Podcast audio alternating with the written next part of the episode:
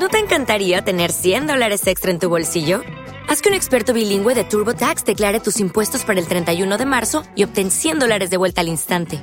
Porque no importa cuáles hayan sido tus logros del año pasado, TurboTax hace que cuenten. Obtén 100 dólares de vuelta y tus impuestos con 100% de precisión. Solo con Intuit TurboTax. Debes declarar para el 31 de marzo. Crédito solo aplicable al costo de la presentación federal con TurboTax Full Service. Oferta sujeta a cambios o cancelación en cualquier momento.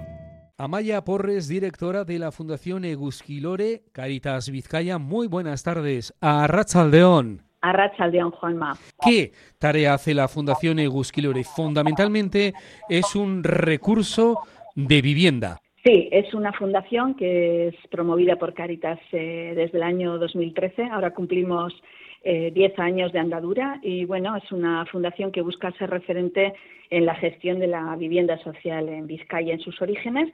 Es verdad que a día de hoy pues tenemos otros programas para protección de las familias, también menores o bueno, personas en general en riesgo de perder o, encontrar un hogar, ¿no? Eh, bueno, se, se, trata también de trabajar con otros colectivos y bueno, en este momento pues también hemos dado respuesta por ejemplo, a la situación de emergencia de la guerra de Ucrania, con recursos también habitacionales y residenciales, capaces de garantizar el derecho a una vivienda digna. En estos momentos, la Fundación Egusquilore, ¿cuántos programas tiene? Pues tendría el que da origen a la Fundación, que sería la inmobiliaria social, con un parque de unas 120 viviendas a disposición fundamentalmente de Cáritas y de otras entidades del tercer sector que trabajan procesos de acompañamiento social con familias o con personas en diferentes programas. Eh, después estarían los hogares de menores conveniados con la Diputación Foral para, para niños y niñas. Y después tendríamos también eh, la residencia que está en el Seminario de Derio para personas refugiadas. Esos tres programas en este momento. Dando algún detalle de cada uno de ellos, estos hogares de menores. Tenemos tres hogares eh, en diferentes puntos de Vizcaya. Cada uno suele haber entre 10 y 11 niños eh, de muy diferentes edades. Son niños que están tutelados por la Diputación Foral de Vizcaya y hay un equipo educativo, pues tratándose de niños y la cobertura que deben de tener estos servicios bastante importante de educadores e integradores sociales. Y también tenemos luego un piso de emancipación para mm, chavales que ya llegan a la mayoría de edad, pero que siguen haciendo unos procesos pues de formación de, y que todavía hay que seguir eh, apoyando, ¿no? Eh, ese es un poco el perfil de los, de los niños, son muy variados, son niños, niñas, eh, son peques que, que tienen diferentes edades y de muy diferentes orígenes también. Bueno, pues como puede ser, imagínate, un hogar con, con, mucha variedad y bueno, pues no nos aburrimos realmente con los peques. Hay otro programa que es el de la residencia para personas refugiadas. Sí, este programa se inicia hace bueno, cuando hace un par de años, cuando la, cuando al final de marzo realmente del 2022 y es cuando viene toda la guerra de Ucrania, cuando están viniendo, bueno, entonces es una respuesta que Caritas Diocesana de Bilbao quiere articular para esta para esta emergencia internacional y bueno, pues nos insta a, a gestionar esta esta residencia entre 50 y 60 personas. En principio, mucha de la gente que llega, bueno, todas todos realmente son familias, gente sola, pero toda viene de, la guerra de, Ucrania. A día de hoy ha ido cambiando bastante el perfil, ahora tenemos bastantes chicos jóvenes de Senegal, esta semana han llegado 18 y bueno, pues sigue siendo un espacio, un refugio, una primera acogida para las personas que vienen de conflictos bélicos o bueno, por otras razones eh, humanitarias, pues son, son acogidas como y bueno, están a la espera de si les conceden o no el estatuto de, refugiados. Y después está, como apuntabas, Amaya, la inmobiliaria social de la Fundación Egusquilore. Sí, quizás esta es la parte más innovadora, también la primera que se pone en marcha dentro de la Fundación y que viene un poco a dar respuesta a esa vocación que tiene Caritas de hacer un acompañamiento, eh, bueno, pues exhaustivo y hasta el final y hasta sus últimas consecuencias con las personas que acompañan, viendo que la vivienda es eh, un elemento de salida importantísimo para esos procesos de acompañamiento social y que tal y como está el mercado inmobiliario para todo el mundo es difícil, pero las personas con menos recursos, con eh, otros orígenes étnicos, etcétera, todo esto se dificulta enormemente. Pero, mm, Amaya, mm, pero Amaya, ¿cómo funciona esta inmobiliaria social?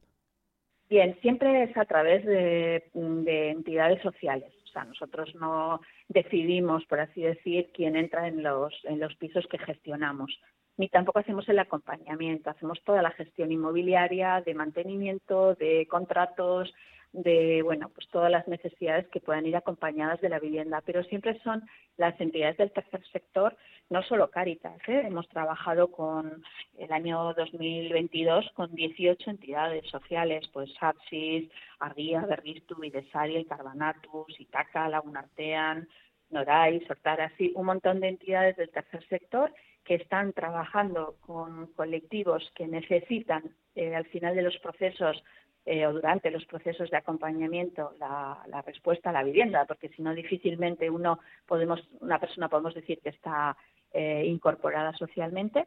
Y estas entidades son las que nos envían a las personas que luego nosotros debemos de alojar. Y son quienes gestionan toda la demanda, por así decirlo. No somos una inmobiliaria a la que cualquiera se pueda dirigir sino es siempre a través de, esos procesos de acompañamiento social que están haciendo estas entidades que nos derivan. Tenemos 120 viviendas, que aunque parezca que son muchas, mm. pues, pues son poquitas, porque realmente la ocupación estamos hablando prácticamente del 100%, salvo algunas que podamos estar en algún momento eh, renovando o haciendo alguna obra. Y, y bueno, la demanda pues es, como te puedes imaginar, enorme intentamos dar prioridad a vivienda compartida para así sacar una mayor rentabilidad del parque de viviendas. Y bueno, pues durante el año 2022 han recibido 320 personas, de las cuales pues 105 han sido menores. O sea que tenemos muchas familias y luego también muchos chicos jóvenes inmigrantes que están haciendo formación, que están haciendo procesos de, sobre todo de formación para bueno, pues poder conseguir unos unas mejores condiciones para cara a lo laboral y que en estos procesos les está acompañando, como te decía, pues Caritas u otras entidades del tercer sector. Eh, ¿Son viviendas en alquiler? Sí, siempre son viviendas en alquiler. Eh, a veces son viviendas propiedad de Caritas, de las parroquias, también de particulares, de viviendas también que a veces son de la administración y que eh, siempre tienen un coste también para nosotros, que no somos propietario de, propietarios o propietarias de ninguna vivienda con lo cual intentamos llegar a unos precios lo más ajustados posibles y a veces pues Caritas hace el doblete, ¿no? Dona o cede el, uso de esas viviendas a la fundación y a la vez ayuda también con ayudas económicas para que se pueda pagar ese alquiler, ¿no? Para hacer pues bueno, una no se trata de viviendas, vamos a decir, finalistas, porque el parque es pequeño, entonces pretendemos que sirva como, como un trampolín para poder luego salir al mercado libre y encontrar una, una vivienda en alquiler al uso. No son viviendas finalistas. Estas personas, mm. cuando tienen una mejor situación económica, dejan la vivienda para que entren otras personas. Eso es. Es difícil, pero bueno, las personas van haciendo un poquito de ahorro, van mejorando su situación económica, van afianzándose en lo laboral, con lo cual, llegado un punto, pues las circunstancias cambian y sí que desde Caritas o desde la propia fundación se insta a la familia o a las personas a que, a que busquen vivienda en el mercado, sabiendo que es muy difícil, pero bueno, también a veces eh, avalando cara a los propietarios pues el buen funcionamiento que hemos podido tener con esta persona en cuanto a cuidado de la vivienda, pagos, etcétera, ¿no?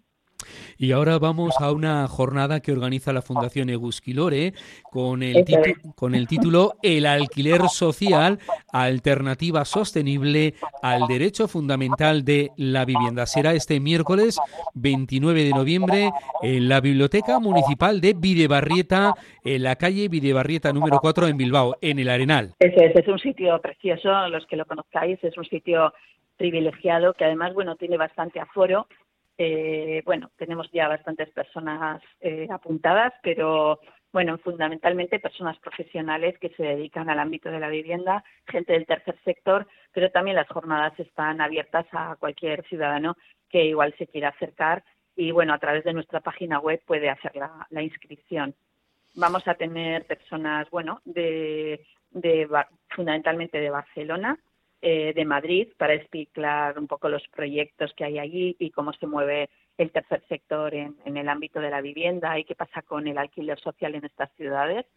Eh, y aquí también vamos a tener la presencia de viviendas municipales y de Pedro Jauregui, que es el viceconsejero de Vivienda, para explicarnos un poco esas claves desde un poco lo que es la nuestra realidad en el País Vasco. ¿Y cuál es la realidad aquí en el País Vasco desde, desde la Fundación Egusquilore? Amaya.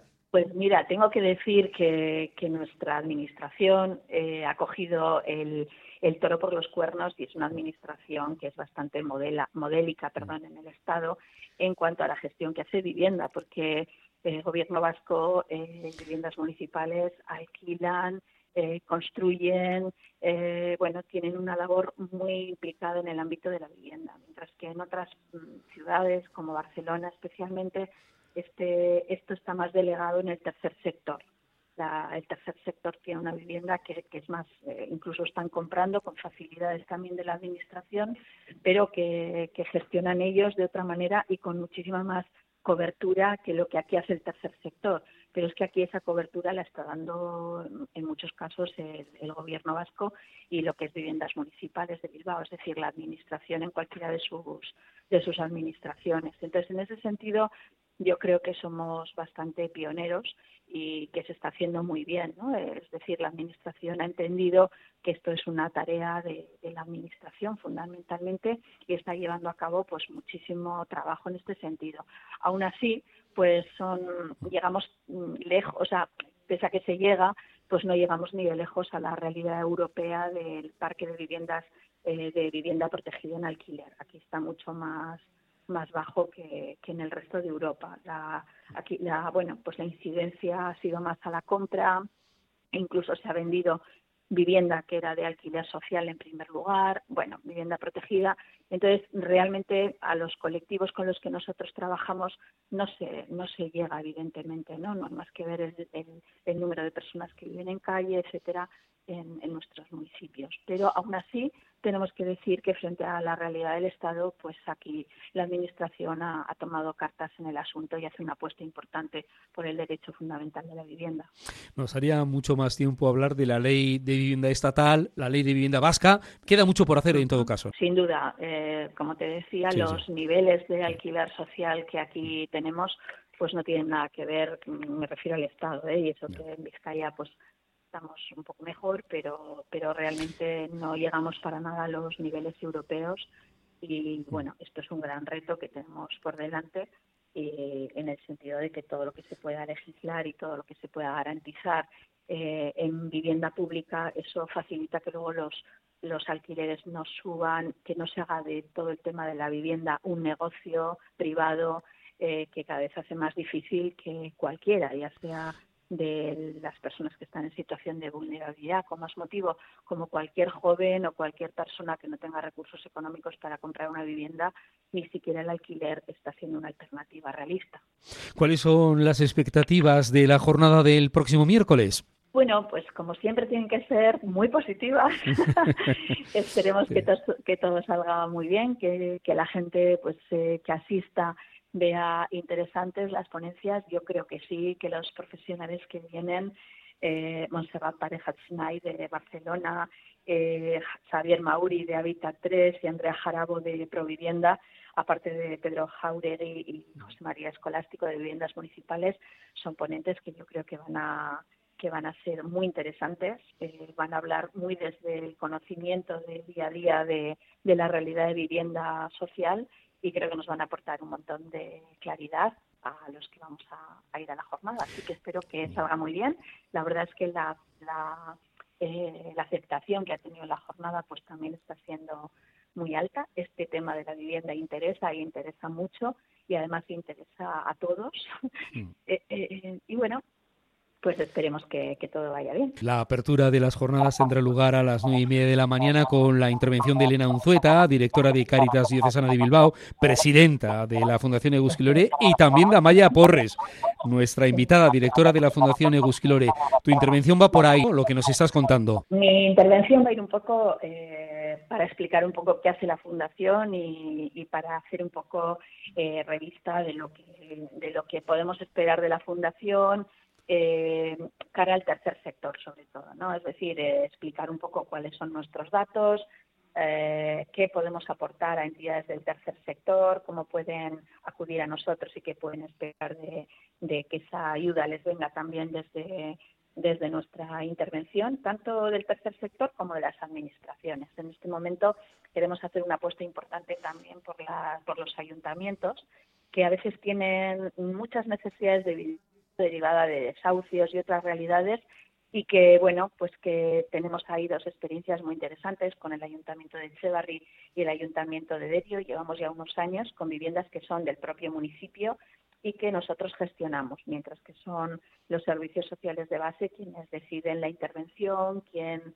quién entra en las viviendas quién no entra y toda la gestión se la facilitamos entonces todo este tipo de colaboraciones público-privadas son enormemente interesantes y, nos pueden ayudar a avanzar. Entonces mi intervención va a ir un poco en la línea de presentar que se, en qué podemos ser útiles al tercer sector y a las administraciones públicas. La Fundación Egusquilore organiza esta jornada del miércoles el alquiler social alternativa sostenible al derecho fundamental de la vivienda. Una fundación que busca promover y desarrollar el derecho humano a una vivienda digna de todas las personas que viven en Euskadi. Un llamado. Bueno, pues que como la Biblioteca de Videbarrieta, que han sido amabilísimos y nos han dejado este espacio tan precioso para poder organizar las jornadas. Es un espacio bastante amplio que si alguien a nivel privado se quiere también apuntar a las, a las jornadas, a la jornada, no hay ningún problema, lo puede hacer a través de nuestra página web, porque de momento, bueno, pues eh, aunque tenemos muy buena aceptación con la jornada, también es verdad que el sitio permite que haya un aforo grande, así que nada, invitar también a los oyentes a que si alguien se anima, porque esto de la vivienda nos preocupa a todos y nos preocupa mucho, pues que tiene la ocasión de poder acudir a la misma. Ahí está la invitación. Amaya Porres, directora de la Fundación Egusquilore de Caritas Vizcaya. Un saludo, muchas gracias. Muy buenas tardes. Rachaldeón. ¿No te encantaría tener 100 dólares extra en tu bolsillo? Haz que un experto bilingüe de TurboTax declare tus impuestos para el 31 de marzo y obtén 100 dólares de vuelta al instante. Porque no importa cuáles hayan sido tus logros del año pasado, TurboTax hace que cuenten Obtén 100 dólares de vuelta y tus impuestos con 100% de precisión, solo con Intuit TurboTax. Debes declarar para el 31 de marzo. Crédito solo aplicable al costo de la presentación federal con TurboTax Full Service. Oferta sujeta a cambios o cancelación en cualquier momento.